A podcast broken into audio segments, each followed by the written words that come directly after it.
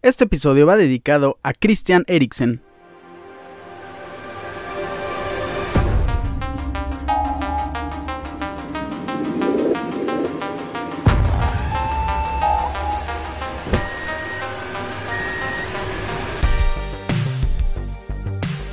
Christian Eriksen ha llegado oficialmente al Manchester United, ya lo estaremos comentando mañana en un episodio bastante especial donde tendremos un invitado muy interesante que también nos acompaña el día de hoy en la Liga MX. ¿Cómo están? Hoy es viernes 15 de julio, episodio número 115 de Deportes Ricardo Cerón Podcast. Acomódense, repito, tendremos un invitado para analizar toda la jornada número 3 de nuestra gloriosa Liga MX. Mañana tenemos episodio edición especial. Hablaremos de una noticia bastante agradable en el flag football para México en la NFL y también un par de estadísticas en la Fórmula 1. Tenemos un breve descanso, no es semana de carrera, pero ya nos espera el GP de Francia. Acomódense, comenzamos.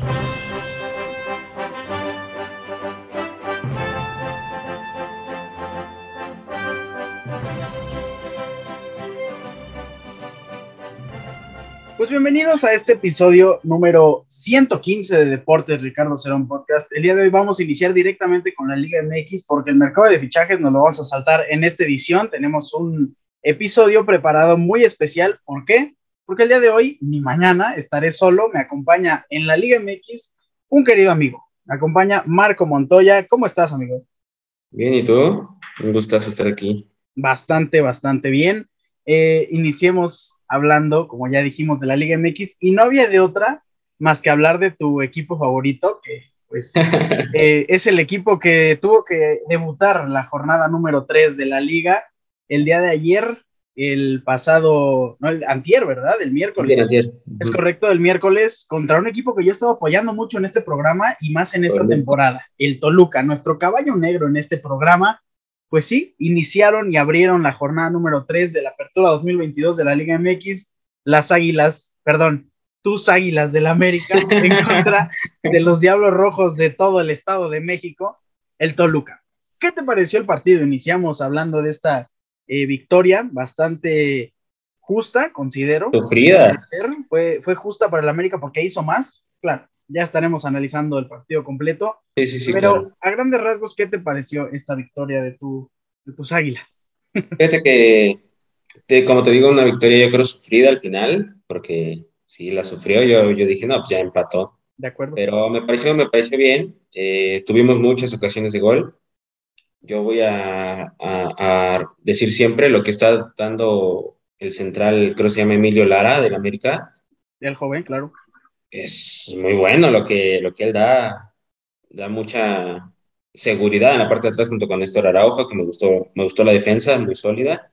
Eh, el, ida, el ida y venida de los dos equipos, ninguno dejaba de, atacar, pero hubo un momento, ¿no? Creo en el segundo tiempo donde se bajó todo, se pasmó todo, este, unos pequeños minutos, pero el partido siguió bueno el partido fue bueno y me gustaría darle demasiado crédito al Toluca en esta ocasión, porque hubo una expulsión al minuto 31 de Claudio El Cerrucho Baeza. Que, no, ¿eh?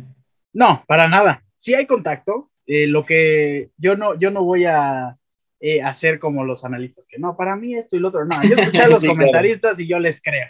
Hubo contacto y lo que dijeron en la transmisión. Es la marcó y se marcó ya. Exacto, o sea, el bar lo vio y dijo, hubo contacto, por tercera vez lo digo, ya va de la mano de la apreciación del árbitro, ¿no? Como, como tocó el tacho este, del jugador de, Toluca, de Baeza, eh, no recuerdo a quién fue del jugador del América, como, como lo tocó, el árbitro dijo que es roja y lo es, nosotros le creemos porque ella ahí es la apreciación del silbante, entonces, pues nada que apelar, ¿no? Ante la, el criterio del VAR y de, pues un árbitro que tiene la oportunidad, después de, muchas semanas, a Donay Escobedo, que no lo ha hecho del todo bien, tiene la oportunidad de reivindicarse y de estar eh, una vez más en la Liga MX tras varios errores. No lo hizo mal, a excepción de la expulsión que ya quedamos de acuerdo que no era a nuestro parecer.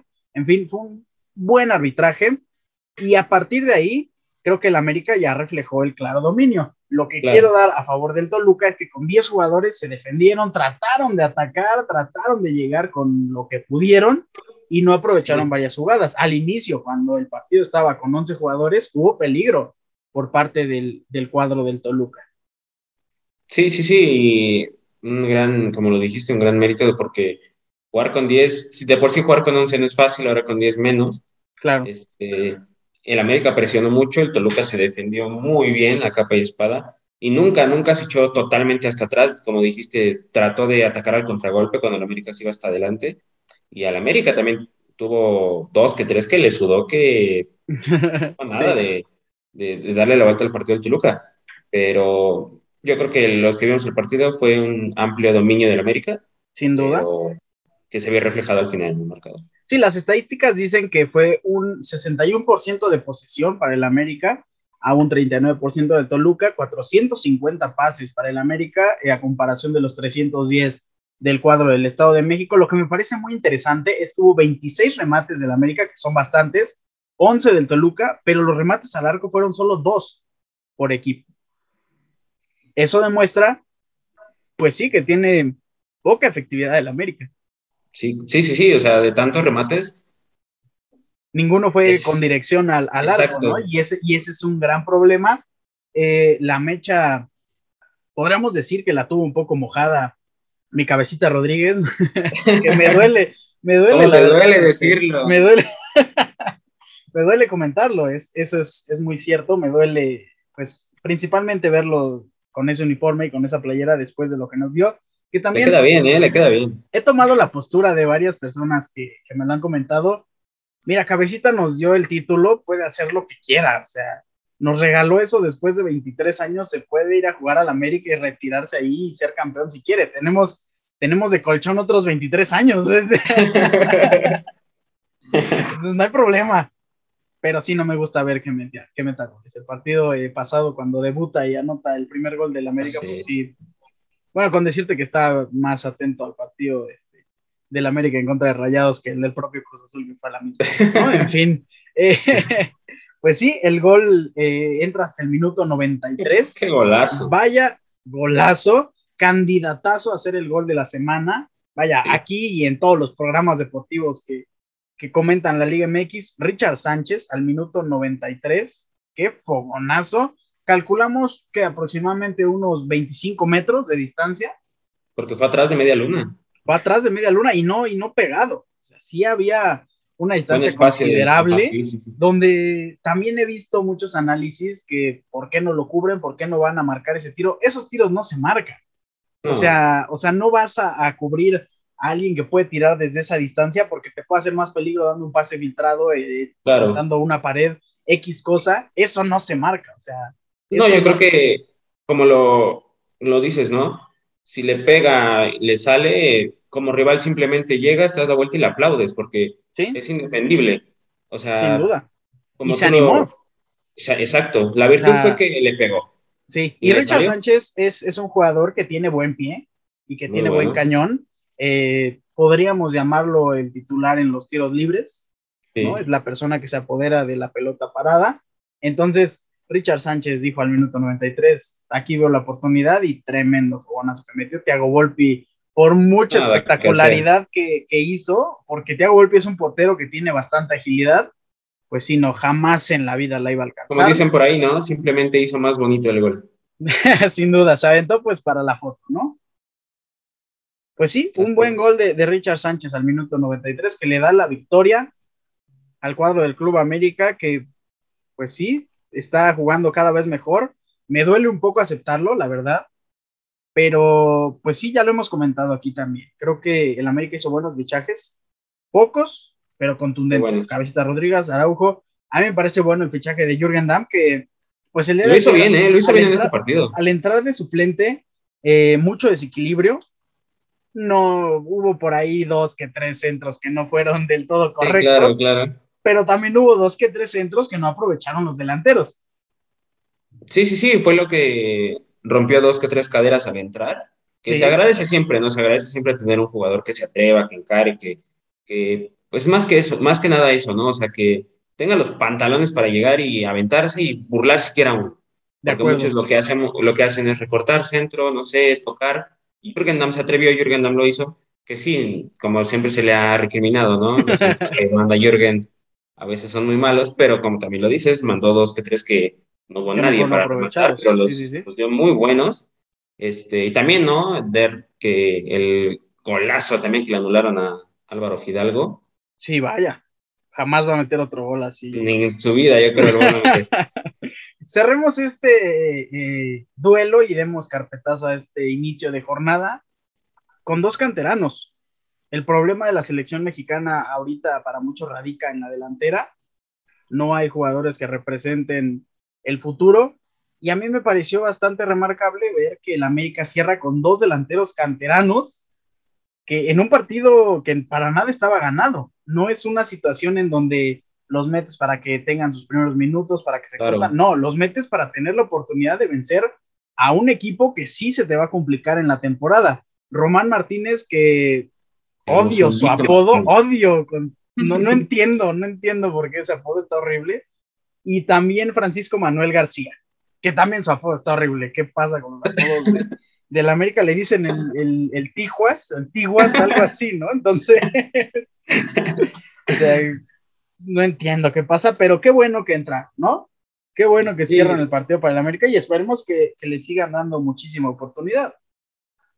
Sí, sí, el, como dicen, ¿no? El, el Mozumbito es joven, tiene, tiene buena envergadura, tiene buen cuerpo para meter, tiene, no lo, hemos, no lo he visto tirar, pero hace tiempo que no el América no tiene un canterano de, esas cualidades, ¿no? Eh, que muchos le recriminan que es muy engreído, muy egocentrista. Bueno, está, está joven, ¿no? Es joven. Cuando haces las cosas bien, pues yo creo que es válido, es válido que, que seas así. Obviamente le falta mucho, que aprenda, etcétera, pero esperemos que, que sea un buen talento, ¿no? Y Sí, claro, y, y, de la mano del Tano Ortiz, ¿no? Oh, Creo que un, un, director técnico que, que viene de ser eh, asistente o que viene de estar en las entrañas del club, pues sí le va a dar oportunidad a esos jugadores que lo merecen, más que comprar a un delantero, pues sí, este extranjero. Entonces, bien por eso cerramos eh, con esta mención para el cuadro del América y nos vamos a toda la jornada, al resto que inicia el día de hoy. Tenemos doble cartelera, Puebla en contra de León y Juárez en contra de Querétaro. Está de más preguntarte cuál es el partido favorito para el día de hoy. Pero iniciamos con ese, iniciamos con el Puebla en contra de León, porque son dos equipos que pues están jugando bien. La posición uno actualmente, tras dos partidos, evidentemente no hay, no hay nada que decir hasta el momento dos victorias y el León que tiene una victoria y un empate. Recordemos ese grandísimo empate eh, casi remontada a, Pumas, eh, no a Pumas, ah, el partido pasado. ¿Cómo ves este partido?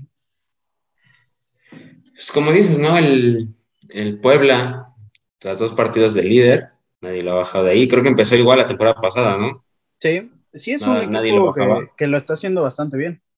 Sí, regular. Y el León, el León, y creo que lo hemos visto siempre, el León se ha ganado el, el respeto, o que si no lo matas a León, no tienes que pisar y lo que quieras porque no, no, no va a dejar de pelear. Y yo creo que es lo más difícil de un, contra jugar contra un equipo así, ¿no? Que nunca se rinde. Y lo que hizo León y esperemos que sea un buen partido. Va a ser un buen encuentro. Llamémoslo ahora sí debut oficial de la liga porque el América, y regresando un poco, pidió eh, especialmente jugar antes de este partido porque se viene una Champions impresionante, ¿no? Sí. el América juega contra el, contra el Chelsea el día de mañana, no se lo pueden perder por nada del mundo porque va a ser un muy buen partido. Después juega el martes en contra del Manchester City. Después tiene por ahí un jueguillo de Liga MX. Y este. ¿Cómo lo despreciamos, no? Sí, no, o sea, tiene un partido de esta liga, no, no sabemos para qué está. Pero. y cierra el día martes contra el mejor equipo del planeta, el Real Madrid. O sea, vaya, vaya calendario. Entonces, por eso jugó la América el día miércoles. Tenemos el Juárez en contra de Querétaro, que pues sí, me parece muy irrelevante comentar este partido, que por cierto, Juárez está en cuarto lugar. Tras dos partidos, tiene un empate y una victoria. Pues sí, poco merecidos. Buenos fichajes los que ha hecho el, el FC Juárez eh, a, raíz de la, a, raíz de la salida de, del Tuca Ferretti, que pues no lo, no lo hizo bastante bien. Tiene a Talavera, me gusta muchísimo el fichaje de, Dueñas, Jesús Dueñas, ex jugador del Tigres, que pues te puede jugar en cualquier lugar. Y ya lo, y ya lo hemos dicho a lo largo de muchos episodios, es un jugador que te hace bien y que le hace bien a cualquier equipo, porque puede jugar en cualquier parte de la cancha y eso le ayuda bastante. Entonces, pues sí, Juárez le ganó a Tijuana, que, que no, no es su torneo precisamente, y se enfrenta a un Querétaro que es el último lugar de la tabla. Cero, cero victorias, cero empates, dos derrotas, entonces se augura una victoria para el FC Juárez y también se augura un partido de no muchos reflectores. Nos vamos al día sábado, tenemos también doble cartelera y aquí se pone un poco más emocionante. Partido a las 5 y partido a las 7. Atlas en contra de Cruz Azul, el bicampeón del fútbol mexicano enfrenta a mi máquina celeste de la Cruz Azul que pues no estamos caminando bastante bien, vamos en octavo lugar, eh, tan solo tres puntos, una victoria. Y se hizo oficial, de hecho, hace unos segundos el fichaje de Gustavo Carneiro, jugador uruguayo de no muchos reflectores, no me encanta, pero ya sabemos que son las exigencias, entre comillas, del técnico que visita al, al Estadio Jalisco y visita un Atlas que es poderoso en equipo, es poderoso en conjunto. claro. El Atlas hasta ahora está en el lugar 14 con tan solo un punto. Solo tuvo ese empate en la jornada inicial en contra del América 0-0 aburridísimo y después empate el Atlas, perdón, y después pierde el Atlas. Entonces, pues va a ser un partido interesante, va a ser un partido donde hay dos equipos con buenos nombres, en general con una buena organización, y va a ser atractivo. ¿Qué opinas de este partido? Pues fíjate que un dato curioso, yo hace, cuando era niño le iba al Cruz Azul.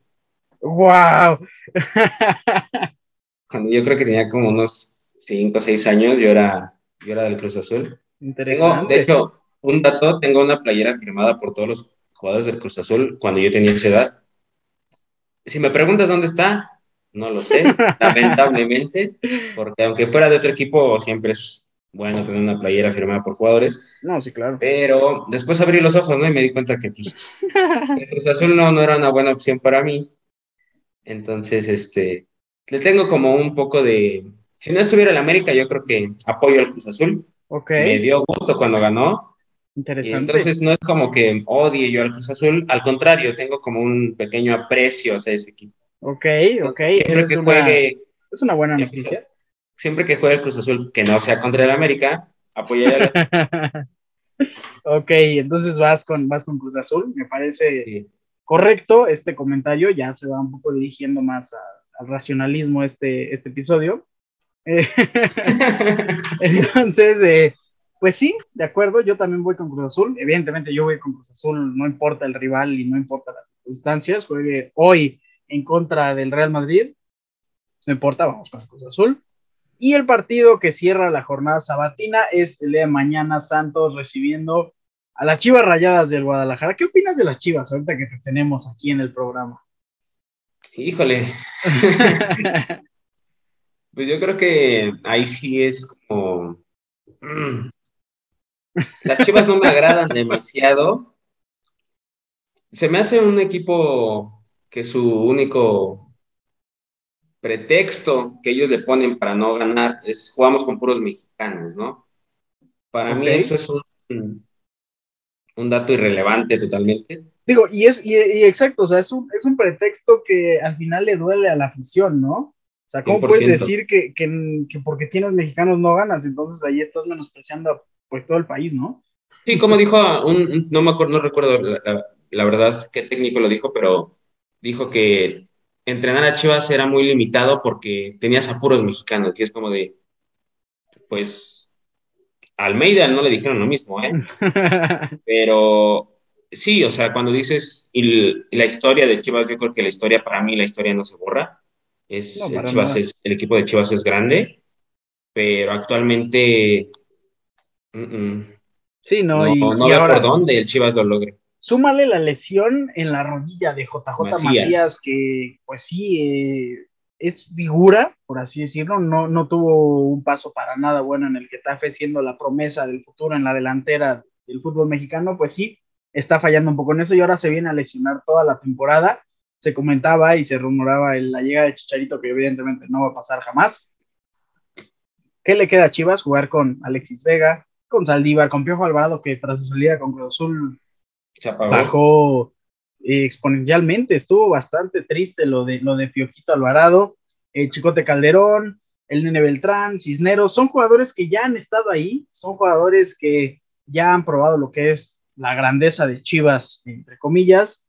El partido pasado, por ejemplo, sacas o dejas en la banca a tu flamante refuerzo Alan Mozo y lo metes al final, en los últimos 10 minutos. Entonces, lo que está haciendo Chivas, pues sí es un poco triste. Ricardo Cadena, pues sí, no, no es el técnico, a mi parecer, que las Chivas esperaban y tampoco es el técnico que les puede dar esta senda de victorias o este, eh, pues llamémoslo triunfo, llamémoslo éxito en la temporada. Él no es y creo que Chivas va en un camino un poco equivocado. Afortunadamente es la jornada número dos y esperemos que pues en el camino. Nos vamos a la semana, perdón, a la jornada dominical. Abrimos con los Pumas a las 12, al mediodía, 12 pm, el cuadro de la mejor ofensiva del torneo. Creo que ahí no, no existe discusión alguna con, los Pumas, pero si nos vamos un poquito más abajo, pues sí vemos un poco más de debilidad en el cuadro universitario. Tenemos arriba a Dineno, a Del Prete, a Toto Salvio, Dios mío, pero ya abajo, Melitao, eh, Leo López, pues sí, no, no, creo que van como de menos a más, ¿no? Como que van de superpotencia a equipo Liga MX eh, tirándole afuera del repechaje, ¿no? sí, no, la verdad. El, el, fichaje de Toto Salvio yo creo que es el mejor que han hecho en muchos años. Sí, claro. Es el, fue el 10 de Boca, ¿no? Sí, era el 10 de Boca y es el 10 de Pumas. O sea. El 10 de Pumas es muy bueno, no hay, no hay, que, hay que negar lo que es evidente. Sí, no, para nada. Un buen jugador, pero como lo dices, si nos vamos al medio, dices, bueno, todavía es un poco defendible. El medio es. Vamos para abajo y. sí, sí, en el partido precisamente donde el León casi remonta a los Pumas, juega con José Ricardo Galindo en la central. Ahora, tiene lesionado a Palermo Ortiz, que ha sido el escudero en la defensa de los Pumas, entonces por ahí está un poco mermado. Nico Freire, que no está haciendo bien las cosas, que el torneo pasado considero que lo hizo muy bien, fue un buen central. Por la parte izquierda tienes a Adrián Aldrete, que es un buen lateral izquierdo, no lo digo porque viene de Cruz Azul, pero tú bien sabes, él jugó en, América y, y es bueno, pero la lateral derecha, y entremos a este tema tan polémico y a este tema que ha generado tanto revuelo en el mercado de fichajes y principalmente, y principalmente en la Liga MX. Toto Salvio es el mejor fichaje de Pumas, pero si llega Dani Alves va a ser el mejor fichaje de la Liga MX. Yo creo que va a ser el mejor fichaje de Pumas en su historia. Ok, podría ser. Hasta, hasta ahorita, actualmente y en el pasado, sería el mejor fichaje que han hecho. Sí. Si es que llega. Si es que llega, que lo vemos difícil. Muy complicado. Pero, pero lo que ha pasado con Dani Alves es muy interesante, porque le ha dado guiños a la Liga MX, le ha dado guiños a la MLS, le ha dado guiños a la Liga Brasileña que, vaya, a mí no me encantaría ver a Dani Alves en una liga brasileña porque ya lo vimos y se apagó completamente Dani Alves. Nadie hablaba de Dani. Nadie. Llegó al Barcelona, llegó a defender, llegó a ayudar a ese club que tanto lo necesitaba, llegó a echarles la mano prácticamente gratis y lo hizo bien. Y lo hizo bastante bien. Entonces, eso nos demuestra que todavía es un jugador que puede hacer muy bien las cosas. Y he visto a tantas personas, tantos eh, analistas, tantas personas que no saben ni siquiera tanto del deporte, que creen que un jugador de 40 años, de 39 años, ya no va a hacer bien las cosas. Y eso me parece sumamente eh, insultante y me parece que es de los comentarios más incorrectos cuando estamos hablando de Dani Alves y cuando estamos hablando de la persona con más títulos en la historia del fútbol. Historia del fútbol. Entonces. estamos hablando también de, a mi parecer, el mejor lateral derecho del mundo y de la historia. Claro. Sí, puede competir ahí con Cafú, eh, puede competir por ahí cuando Maldini jugaba de lateral derecho, en fin. Puede competir Yo creo que antes de, de decir que Dani Alves no te aporta, yo creo que hay que lavarnos la boca. es, tenga 40, 41, yo creo que la calidad es muy vistosa y no podemos decir es que me va a dar un año, no, hombre, ¿no? No, claro que no. Y nos lo demostró en el, Barcelona, o sea, estuvo con 38 años en el Barcelona. claro, no lo ponías a competir eh, directamente mano a mano contra Mbappé porque la, ah, ya, Es, ya es evidente, ¿no? Y en el ámbito de la velocidad, pues sí, Dani Alves se ha visto un poco mermado. Eso lo puede complementar claramente con una técnica, eh, vaya, impresionante. O sea, la técnica, no, la técnica me refiero al toque de balón, sino la técnica de defender, el, el colmillo que tiene, el posicionamiento que te puede dar Dani Alves. Ahora, eso solamente en la cancha, sumándole también el liderazgo. Ah, ¿Qué pasa? ¿Qué pasa fuera de la cancha con Dani Alves? Yo estaba viendo eh, algunos datos corroborándolos en redes sociales. Dani Alves tiene más seguidores que Pumas y que todos los jugadores de Pumas juntos. o sea. y, lo y, dices, ¿no? O sea, lo que te aporta Dani Alves dentro de un campo de juego es impresionante.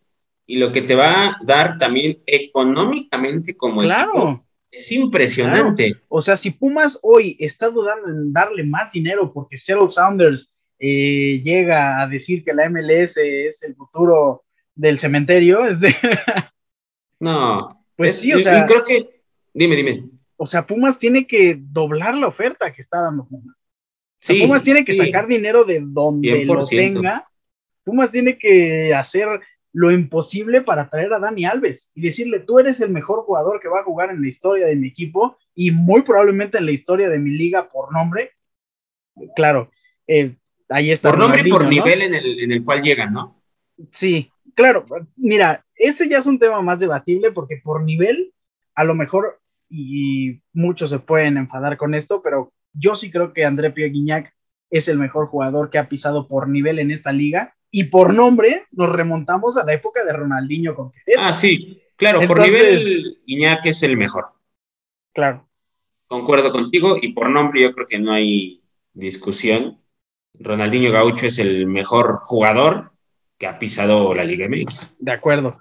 Pero entonces Dani Alves, yo creo que llega en un en una mezcla de estos dos factores, donde principalmente la necesidad de Pumas ya no pasa por tener a Dani Alves, ya pasa por tener a cualquier lateral derecho que tenga nombre. Claro, sí. O sea, tráeme a quien quieras, tráeme al Dedos López, o sea, no, no, o sea, necesitan lo que sea. Pumas, yo creo que Pumas, con el regreso de Palermo Ortiz, a lo mejor un portero un poco más experimentado, porque sí se les fue Talavera y sí les pegó durísimo, pero con ese fichaje de lateral derecho que hagan, creo que Pumas sería un buen candidato a ganar.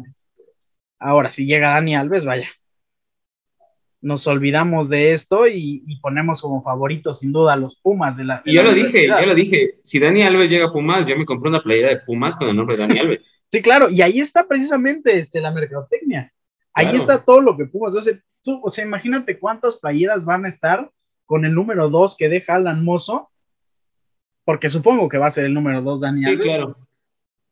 O sea, ¿cuántas playeras se van a vender no solo con los aficionados de Pumas, no solo con los aficionados de la Liga MX, no solo con los aficionados brasileños, se van a hacer aficionados de todo el mundo, aficionados de Dani Alves, o sea, no les importa eh, el club donde esté Dani Alves, ahí va a estar su playera y ahí va a estar toda la compra. Entonces, Dani Alves les puede generar muchísimo más de lo que van a pagar por él. Claro que sí, y, es, y es un tema similar al de Leo Messi. ¿No? era lo que te iba a comentar en un, hace un momento. Sí, o sea, 100%. Leo Messi llega a sus 34 años al, al Paris Saint Germain a aportarte grandísimo nivel, a aportarte, vaya, eh, algo que jamás habías pensado siendo el club de París, porque, y yo me incluyo, o sea, jamás pensábamos que Messi iba a salir del Barcelona. Nadie, nadie. Llega al París, se llevan la joya, se llevan el boleto ganador. ¿Y Messi cuánto te vendió? O sea, las playeras de Messi en el, en el Parque de los Príncipes, en las tiendas de Nike, se fueron hasta los cielos y el Paris Saint Germain hoy está agradeciendo fuera del nivel relativamente mediocre que está demostrando Messi. O sea, el Paris Saint Germain está completamente agradecido con el astro argentino. O sea, el, el, Paris Saint Germain es, se dio a conocer, ni siquiera cuando llegó Neymar, ni siquiera cuando llegó Mbappé, llegó Messi al París y el París explotó. Sí, el París se convirtió inmediatamente en lo que ya era. No sé si me entiendas. O sea, el Paris Saint Germain eh, ya era el club más rico del planeta, ya era el club que invertía, y con la llegada de Messi todos volteamos a ver al Paris Saint Germain. Entonces, vaya lo interesante. Ya nos desviamos un poco, vamos a cerrar esta jornada de Liga MX con los tres partidos restantes. Dos partidos eh, que son interesantes, dos partidos que tienen como protagonistas a los equipos de, de Nuevo León Atlético de San Luis en contra de Rayados de Monterrey el domingo en punto de las 5. y Tigres en contra de Tijuana el domingo en punto de las 7. ¿Quién gana estos dos partidos? Pues yo en el de Monterrey lo veo claro. Sin duda. el de Tigres también. Sí. bueno, hablo. Tijuana, Tijuana, pues sí, lleva un empate. Tijuana no se reforzó muy bien, que digamos. Tiene Alexis Canelo, el exjugador de, de Toluca, que es muy bueno.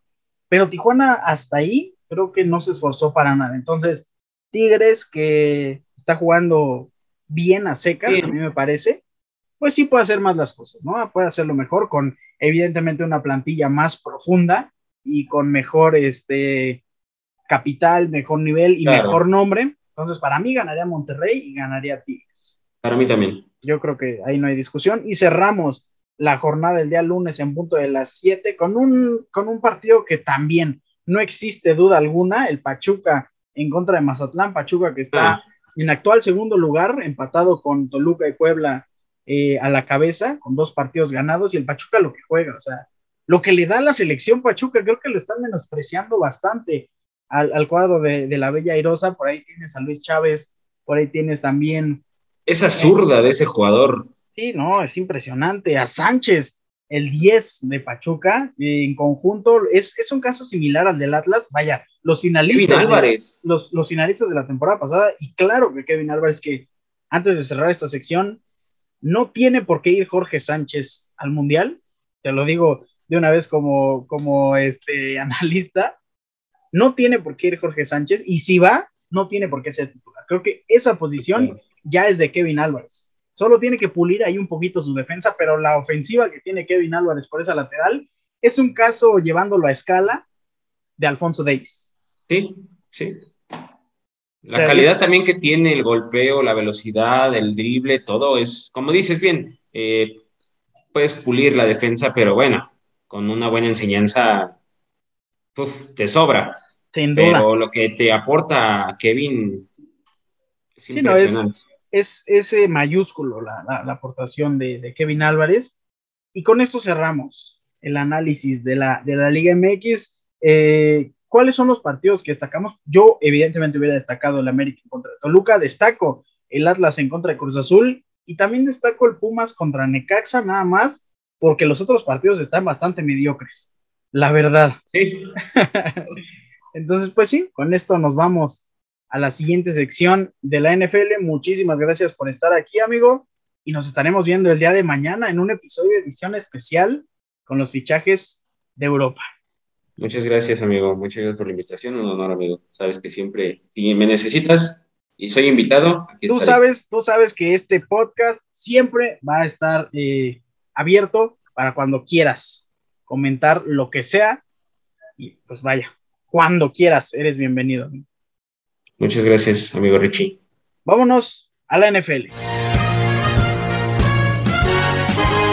Después de esta gran experiencia con mi querido amigo Marco Montoya, que le agradecemos una vez más por estar aquí en el programa, tenemos que seguir con la sección de la NFL que pues prácticamente no hay noticias, está muy limitada esta sección, no ha habido eh, grandes eh, traspasos, ya no hay mucha agencia libre, por ahí se comenta también que hay muchos problemas para renovar a los jugadores que tienen eh, etiqueta de jugador franquicia y que han sido tagueados para estar un año más, el límite es, si no mal recuerdo, el siguiente viernes y todavía no hacen mucho por renovar a jugadores de la talla, por ejemplo, de Mike Gesicki, con, los Miami Dolphins. También tienen problemas eh, para renovar a otro tipo de, jugadores relevantes en la liga. También tenemos que comentar eh, el fichaje o el reciente trade por Enkil Harry por parte de Chicago Bears. El receptor ex de New England Patriots llega a un backfield pues bastante raro, bastante interesante que tiene a muchísimos jugadores. Eso sí, el backfield de Bears está lleno de receptores, pero no de receptores con buen nombre. Lleno de receptores que cada uno va a pelear por, su lugar y por tener pues un puesto titular detrás de Darnell Mooney en Chicago Bears. Buena oportunidad para Cole que va a hacer muy bien las cosas en Bears. Y también cerramos esta sección con una noticia bastante agradable. La selección femenil de flag football se cuelga el oro en los Juegos Mundiales. ¿A quién venció? nada más y nada menos que a Estados Unidos, la potencia en flag football, la potencia en fútbol americano, en, esto, en este deporte, pues se llevan la medalla. La medalla más importante en estos Juegos Mundiales de Birmingham 2022, luego de vapulear 39 a 6 a los Estados Unidos. Las tricolores mostraron su superioridad de principio a fin para levantar el título de manera invicta y de paso cobrar revancha tras la derrota del pasado mes de diciembre ante las norteamericanas en la Copa del Mundo cuando cayeron en la final. Sin duda las aztecas merecen todo el reconocimiento que les podemos dar. Han hecho un gigantesco papel y en nombre de Deportes Ricardo Serón Podcast me, felicitamos a las campeonas, al equipo mexicano femenil de flag football. Enhorabuena y nos vamos a la Fórmula 1.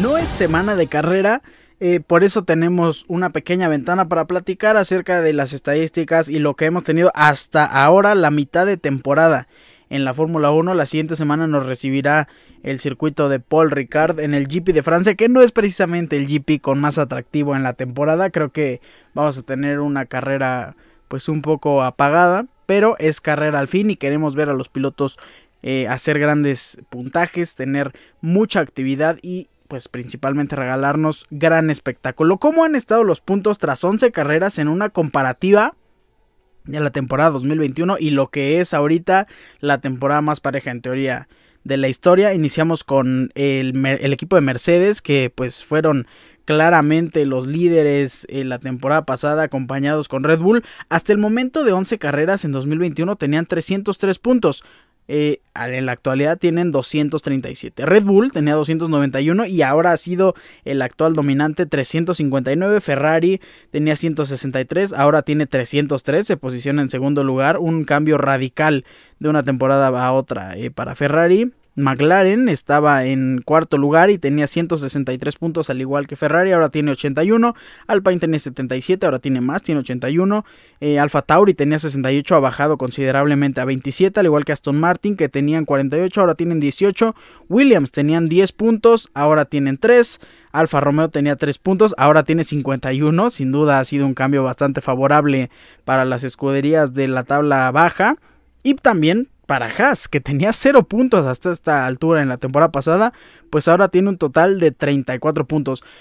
En las últimas 5 carreras que hemos visto gran dominio de, los pilotos de Red Bull, hasta la última en Austria, que fue el ganador Charles Leclerc, hemos visto puntajes muy similares del segundo al sexto lugar, tomémoslo así. Max Verstappen en las últimas carreras ha sumado 98 puntos, eh, Carlos Sainz 68, Checo Pérez 66, al igual que Charles Leclerc. Esto nos dice que sin duda existe una paridad eh, bastante interesante. Hamilton, que está a tres puntos menos en las últimas cinco carreras en, puntos obtenidos. George Russell, que tiene 54. Y creo que poco a poco ha subido Mercedes en su gran actividad de, de, vaya, un par de semanas, tres semanas hacia acá. Mercedes se ha igualado un poco, principalmente con Ferrari, porque Red Bull creo que es sin duda la escudería monarca en la actualidad y si siguen haciendo las cosas como hasta hoy se van a llevar el campeonato de pilotos y el campeonato de constructores. Con esto cerramos la, la sección de Fórmula 1. También terminamos este episodio número 115 de Deportes Ricardo Cerón Podcast. Muchísimas gracias por estar aquí. No me voy sin antes recordarles mis redes sociales arroba ricardo-cerón- en Instagram, Ricardo Cerón en Facebook. Recuerden, Cerón es con Z. Pásenla increíble, nos estaremos viendo la siguiente semana, ya es semana de carrera. Pásenla bastante bien, también disfruten el episodio de mañana, edición especial con nuestro invitado Marco Montoya.